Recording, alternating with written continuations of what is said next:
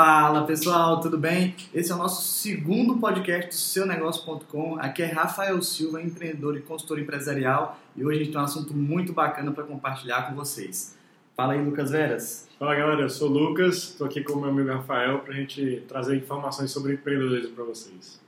Nós decidimos hoje, recebemos alguns dados, a gente vai falar sobre negócios que fecharam as portas, e só aqui no Piauí, nos últimos seis meses, foram 12 mil CNPJs. E isso a nível de Brasil é gigantesco. Falar sobre as novas mudanças que tiveram nas leis, que vai favorecer o empreendedorismo e dar dicas como não quebrar, como não passar por essa situação.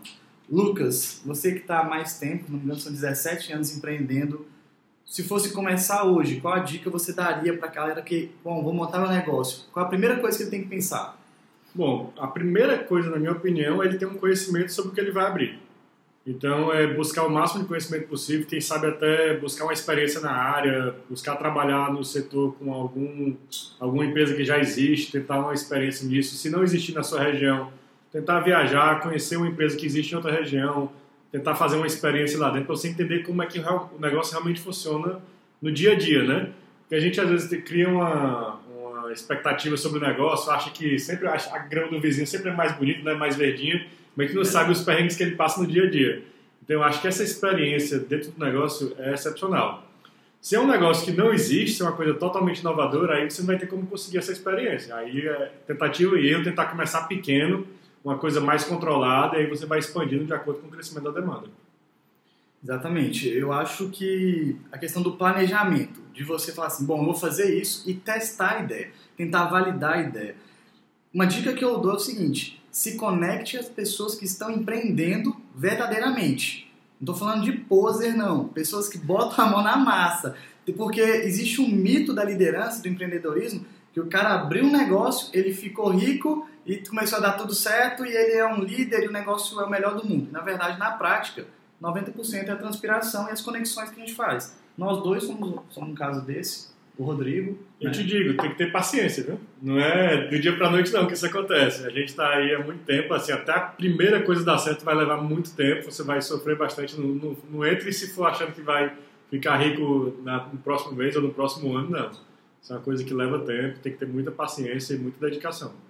Essa questão da pressa de ganhar dinheiro, de comprar o um melhor carro, de parecer para aquelas pessoas que estão o que você acha que é importante passar uma impressão para elas, isso vende muito bem em cursos como gatilhos, como imediatismo para você comprar. Quando você vê na prática, os empresários bem-sucedidos, os caras têm 50 anos, 60 anos, que realmente construíram algo sólido, fortuna. Há as exceções, há muitos casos. Hoje a internet, o que a gente está fazendo aqui, gera essa oportunidade de ter um grande alcance, mas na prática, esse planejamento, as conexões, testar as ideias, trabalhar a fundo, é 14 horas por dia, 15 horas, até você entender exatamente aquela dor que você está atendendo o seu público, eu acho que é esse o caminho. É. Se falar que é diferente, eu não conheço um caminho diferente. É bom, é importante a pessoa gostar muito do que ela está fazendo, né? Porque ela vai fazer por muitas horas, né? Exatamente o que você falou, 14, 15 horas por dia, então é uma coisa que a pessoa tem que gostar muito do que ela está fazendo, porque a, a, o retorno demora para chegar. Né? Exato. Então ele tem que estar apaixonado para ele ter a perseverança, ter a resiliência de aguentar esse, esse período. Ele tem que fazer uma coisa que ele gosta. Se ele estiver fazendo uma coisa que ele não gosta, ele não vai aguentar. Ele vai desistir muito rápido. Na, na consultoria, no, na metodologia do Cubo, é o que eu falo da questão da mentalidade. Se você não está fazendo aquilo que você tem prazer, que você tem paixão, a sua mente vai começar a ficar desgastada ao extremo e o resultado não vem.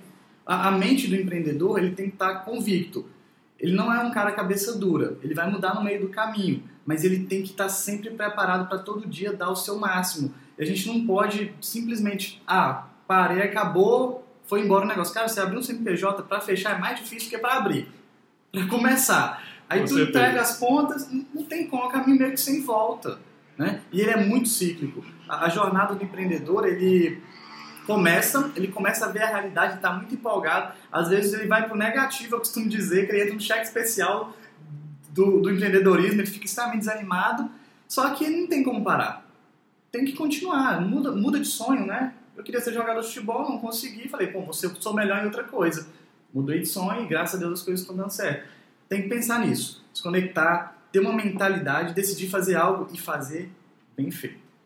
Se for para ser medíocre, eu acho que é melhor repensar.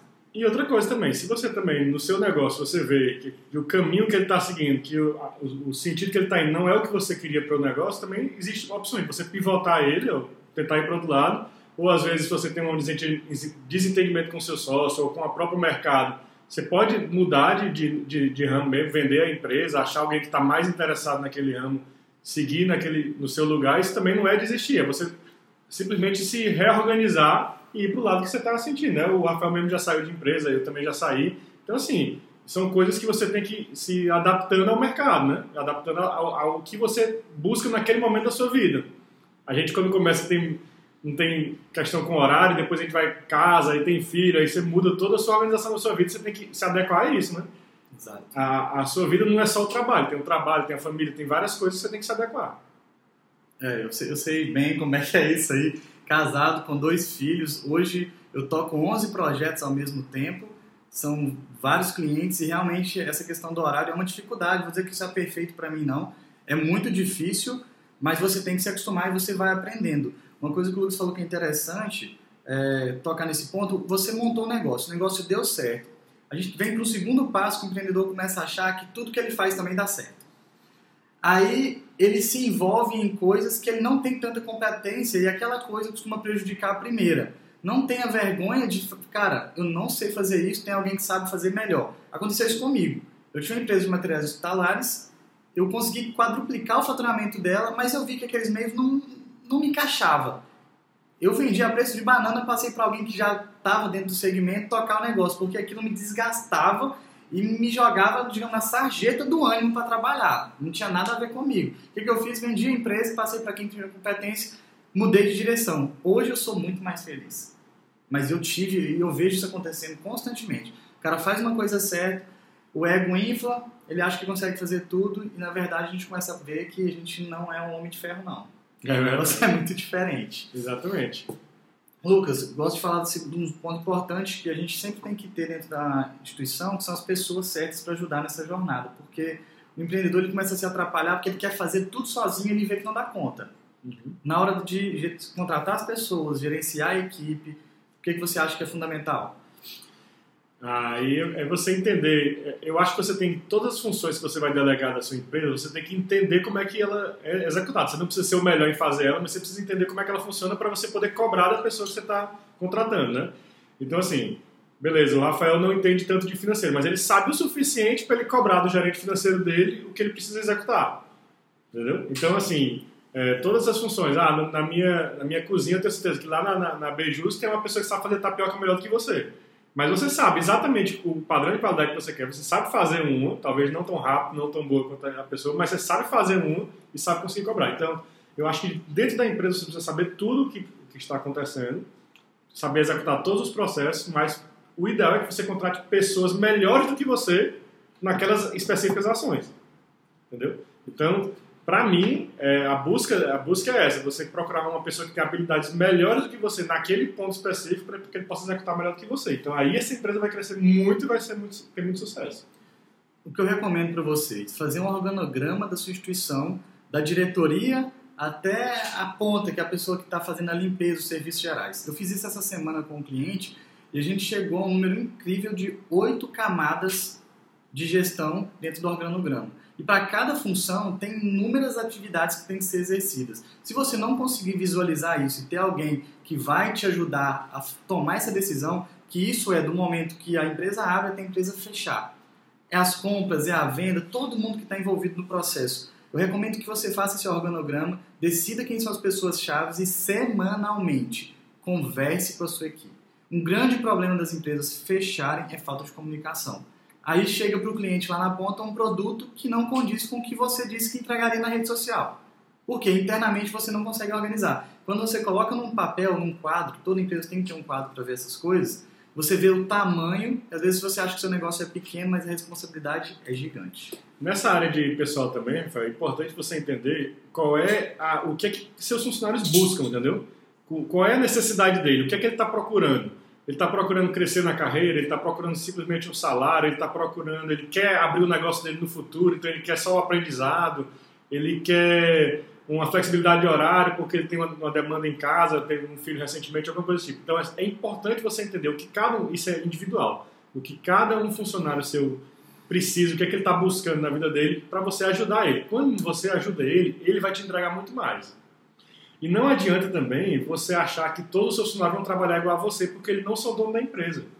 Ele não vai ter a mesma dedicação que você e nem adianta você querer cobrar isso, você vai ser frustrado e vai frustrar ele também. Então você tem que entender que ele não vai ter a mesma dedicação que você, porque o único dono é você. Se você quiser que ele tenha dedicação, você chama ele para ser sócio. Aí você vai ter um sócio e vai ter uma pessoa que vai, não necessariamente, mas tende a ter mais dedicação do que um simples funcionário. O funcionário está ali para entregar aquele trabalho e receber o salário dele. E aí você tem outras coisas. Você pode entregar uma capacitação para ele, que muita gente se, se interessa por isso. Ah, eu quero crescer, eu quero me capacitar, eu quero subir de cargo, eu quero, quero entrar. Muita gente entra estagiário e sai um diretor. Então, assim, essa é uma demanda.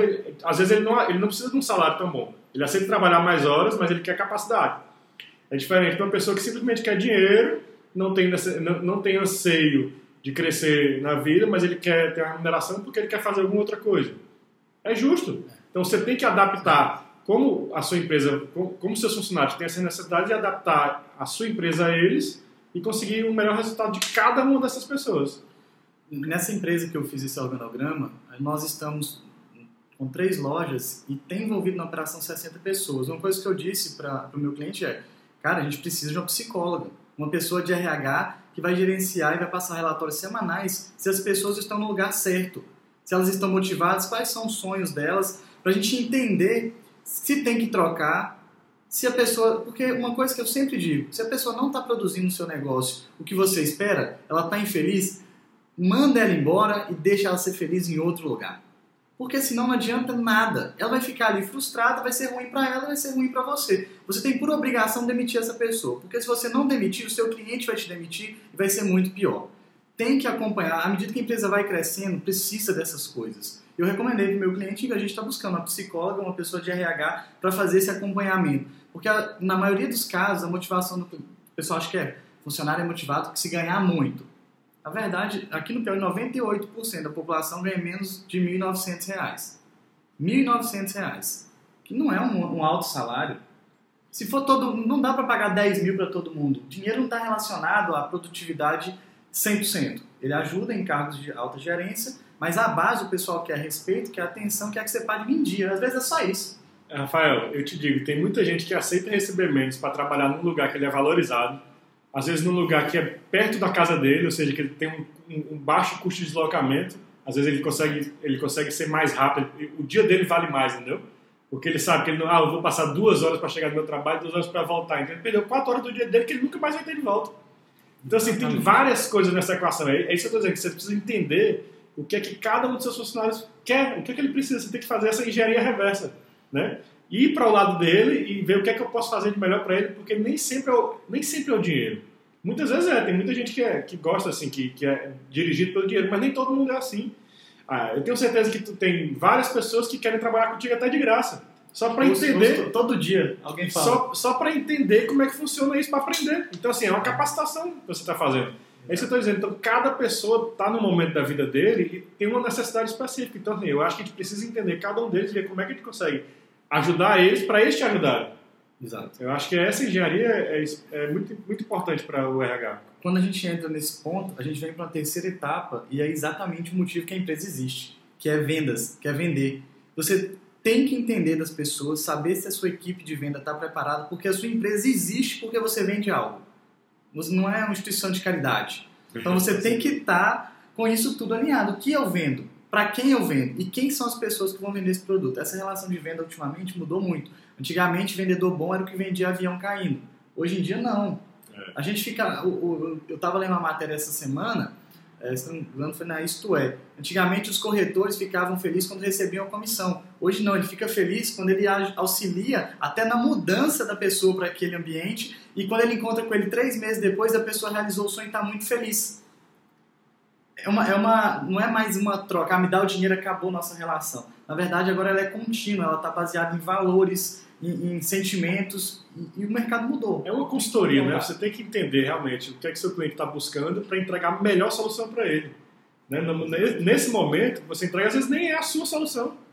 É, às vezes você entrega uma solução para ele, ó, eu te digo, não é, não é, talvez assim, você chega para ele e diga, ó, é melhor você procurar o meu concorrente, ele tem uma solução mais adequada ao seu negócio e, e fecha com ele. Se em determinado momento você ligar na minha categoria aqui, no, no, meu nível, na minha necessidade, eu te atendo de boa. Eu tenho certeza que essa pessoa vai, vai ficar muito feliz com você e vai te procurar sempre. Com certeza. É? Uma, coisa, uma coisa que eu aprendi recentemente, eu estava conversando com um, um, senhor muito sábio. Eu, eu sou locatário de um dos imóveis dele. E ele falou uma coisa comigo, Rafael, ele, se não, se não me engano, foi Juscelino Kubitschek, ele falou que na mudança Juscelino queria levar, a esposa dele queria, não me lembro o nome dela agora, ela queria levar Sarah. um quadro, a Sara queria levar um quadro da casa dela para levar pro para a casa do presidente palácio. lá, pro palácio, né?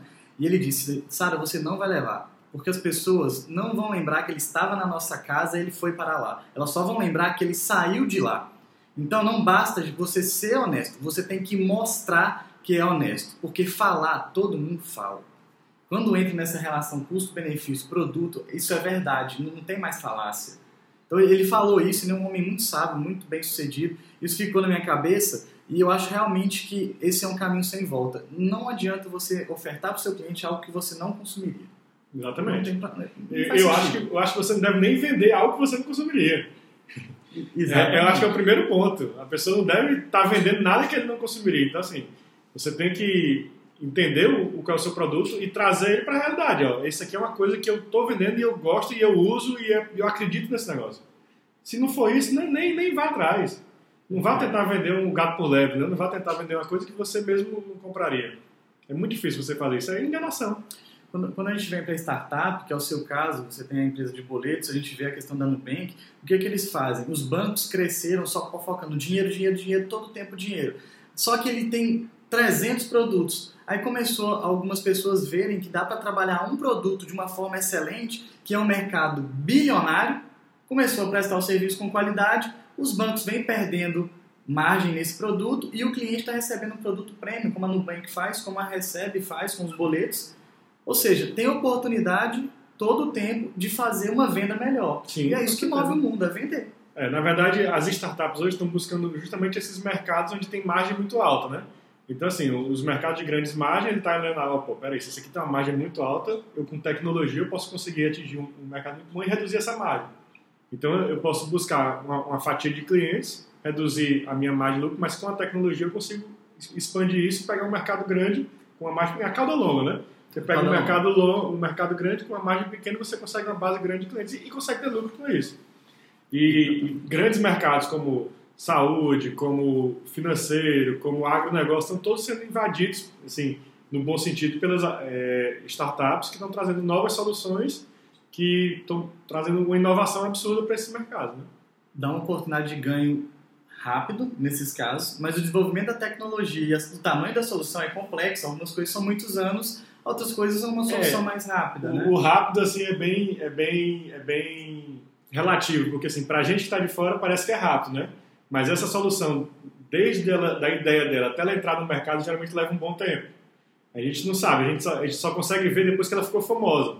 Né? Sim, é, mas mas isso, isso demora muito tempo, desde do, do, da ideia do negócio, a produção, até a, a ida para o mercado, do mercado aí até a expansão e a, o, a aceleração, a atração e, e é o mercado como um todo. Né? Assim, até ela ficar famosa e ela, você vê, ah, ela tá uma notícia lá.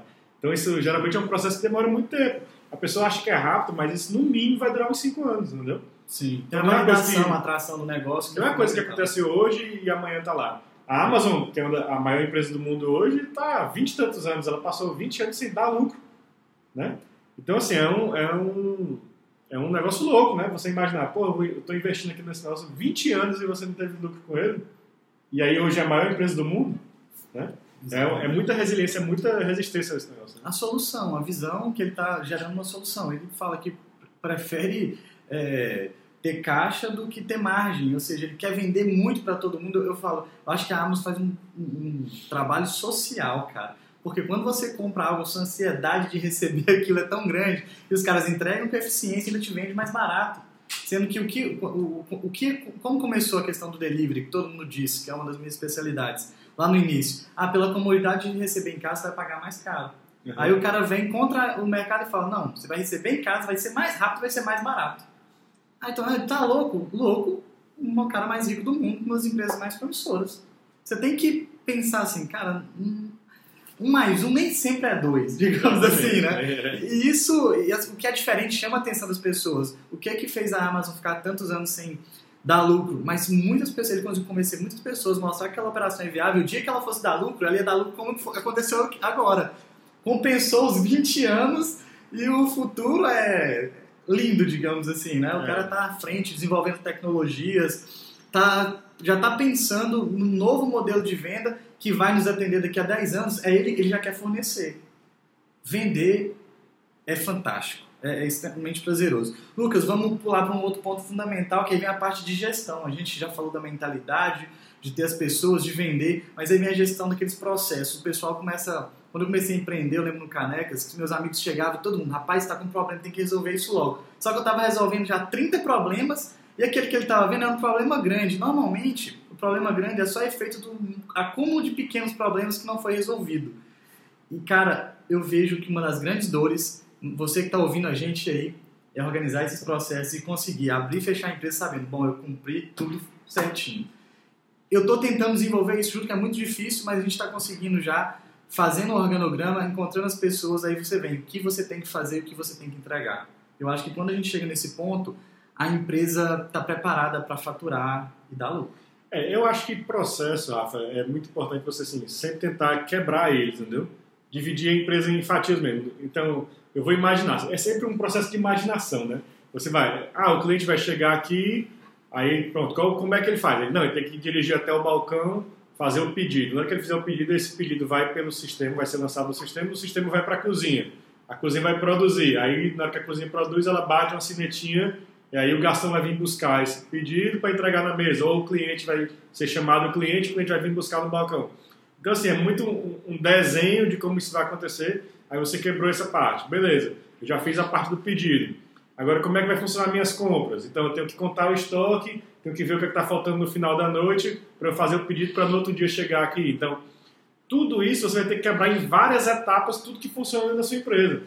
E aí é importante você documentar isso até para você rever porque em determinado momento, ah, faltou tal produto. Faltou por quê? Vamos olhar o processo. Onde é que falhou? Onde é que foi a quebra aqui? Né? Para você encontrar esses pequenos é. detalhes, onde é que eles estão. Então, a, a, as pessoas tendem a deixar o nosso um pouco solto, né?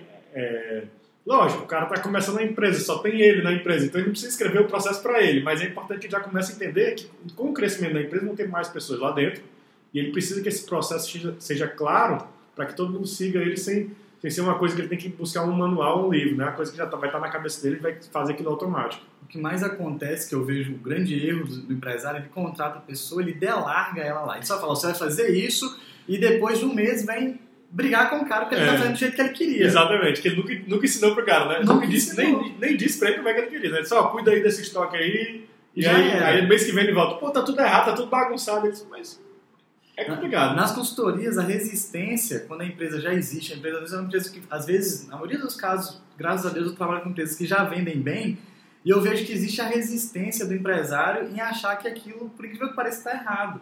Ele não consegue ver que tem que mapear esse processo, tem que ter as pessoas que vão fazer essa atividade. E deixa muito dinheiro na mesa se você não faz um estudo de demanda. Um exemplo, uma casa de eventos que eu trabalho, véspera de feriado, é como se fosse sexta e sábado o cara que faz as compras, que do estoque, tem que estar tá programando isso. Tem que ter uma equipe maior. Se você deixa na mão do funcionário, às vezes ele não vai perceber isso, aí seu cliente vai reclamar, vai ser mal atendido, não vai voltar, você não fica nem sabendo. É, é, são muitos detalhes e o pessoal não quer parar porque, vou dizer, é chato. Mas se você não fizer, você vai quebrar. É fato. E perde muito dinheiro. Uma gestão de estoque, uma contagem de estoque, bater o que você vendeu, fazer um estoque inicial, dar as entradas, que é o seu estoque é, atual, né? E depois pegar tudo que você vendeu no mês e ver se sobrou alguma coisa. E aquilo que sobrou está no seu estoque, para ver se você teve lucro ou prejuízo. Se você não fizer isso, você, infelizmente, vai ser roubado, vai ter muita avaria, vai ter muito desperdício. Quando você vai ver, você perdeu 10, 20 mil reais. Aí é. você vai falar, pô, minha empresa não dá lucro, não. É, na verdade, a chance de ser roubado é muito grande, né? Com esse processo, você vai descobrir que está sendo roubado, né? Exatamente. a chance de ser roubado já é quase certa, entendeu? Mas assim, com esse processo você descobre, descobre rápido, e consegue corrigir onde é que está onde é que tá o vazamento, né? onde é que está o furo lá para você poder seguir e fazer os ajustes. Né? Vendo que tem gestão, a pessoa fica inibida de Com cometer o delito. Quando Senão ele é- sabe que tem, tem alguém conferindo, a chance de ele fazer é bem menor. Exatamente. Mas não impede, viu? Não, não impede, não tem como. É, é, quando a gente chega na- nessa etapa dos processos, é que a gente já tá. Tudo que a gente já falou aqui, chega na parte de gerenciar o dinheiro que você está ganhando, que é cuidar das suas finanças. O, antes da entrevista que eu dei hoje, um economista falou que o que faz muitas empresas fecharem é a alta carga tributária. Respeito a opinião dele, mas eu discordo. Tá? Por quê? O que, que acontece quando você está fazendo a formação de preço de um produto? Você já está levando em consideração o imposto. O cliente está pagando. O alto tributo ele é péssimo para o consumidor, Sim. porque ele aumenta o preço, fica tudo muito caro. É. Mas o empresário já reteve o valor, aí ele fala, ah, não consegui pagar. Ele des- destinou esse dinheiro para outro fim, que não foi pagar o imposto. Na verdade, a questão tributária é ruim para o empresário no momento que ele tem que pagar tudo e tem um concorrente dele que não paga.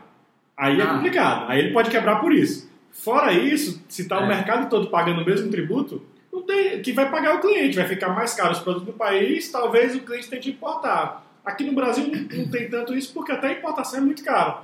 Sim. Então, assim, a pessoa não tem alternativa. O custo de morar no país fica alto.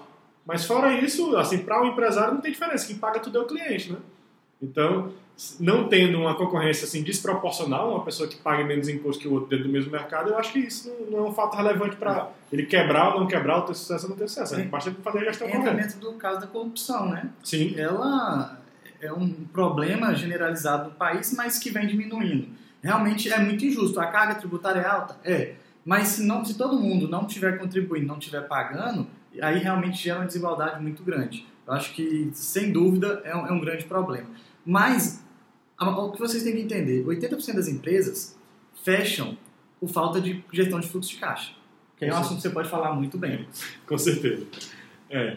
A pessoa não entender é, a necessidade dela de, de capital para movimentar no dia a dia, ela não entender, ó, eu preciso desse dinheiro aqui, porque é esse dinheiro que, vai, que eu vou comprar o meu produto para eu poder vender para o meu cliente. Se eu não entender o quanto de dinheiro que eu preciso para ter no meu caixa o tempo todo, é, a receita serve para você quebrar. Então, digamos que é um bar. Aí o bar chega lá no final de semana, geralmente o movimento maior no final de semana, bar e restaurante. Aí chega na sexta e no sábado ele vendeu muito. Estourou, vendeu lá, sei lá, 100 mil reais no final de semana.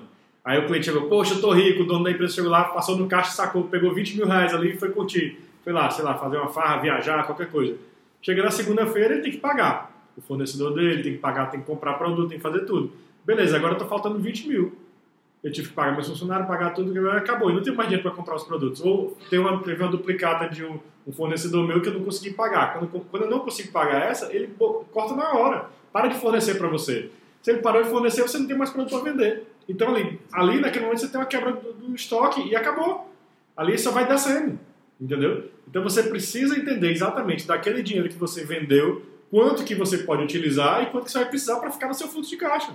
Para você manter o seu, o seu ciclo do seu caixa rodando, né? Você poder comprar produto para poder vender. 80% das empresas fecham porque não faz isso. É um número absurdo, é, é um problema na educação do país, que vem da, da infância, eu acredito. Eu, eu não aprendi isso na escola. Eu É. aprendi isso quando eu fui para a prática. E é muito tentador você ver um dinheiro no caixa da sua empresa, mas aí você não para para ver seu fluxo dos próximos 30, 60 dias, e aí você pega gasta esses 20 mil, você vai quebrar.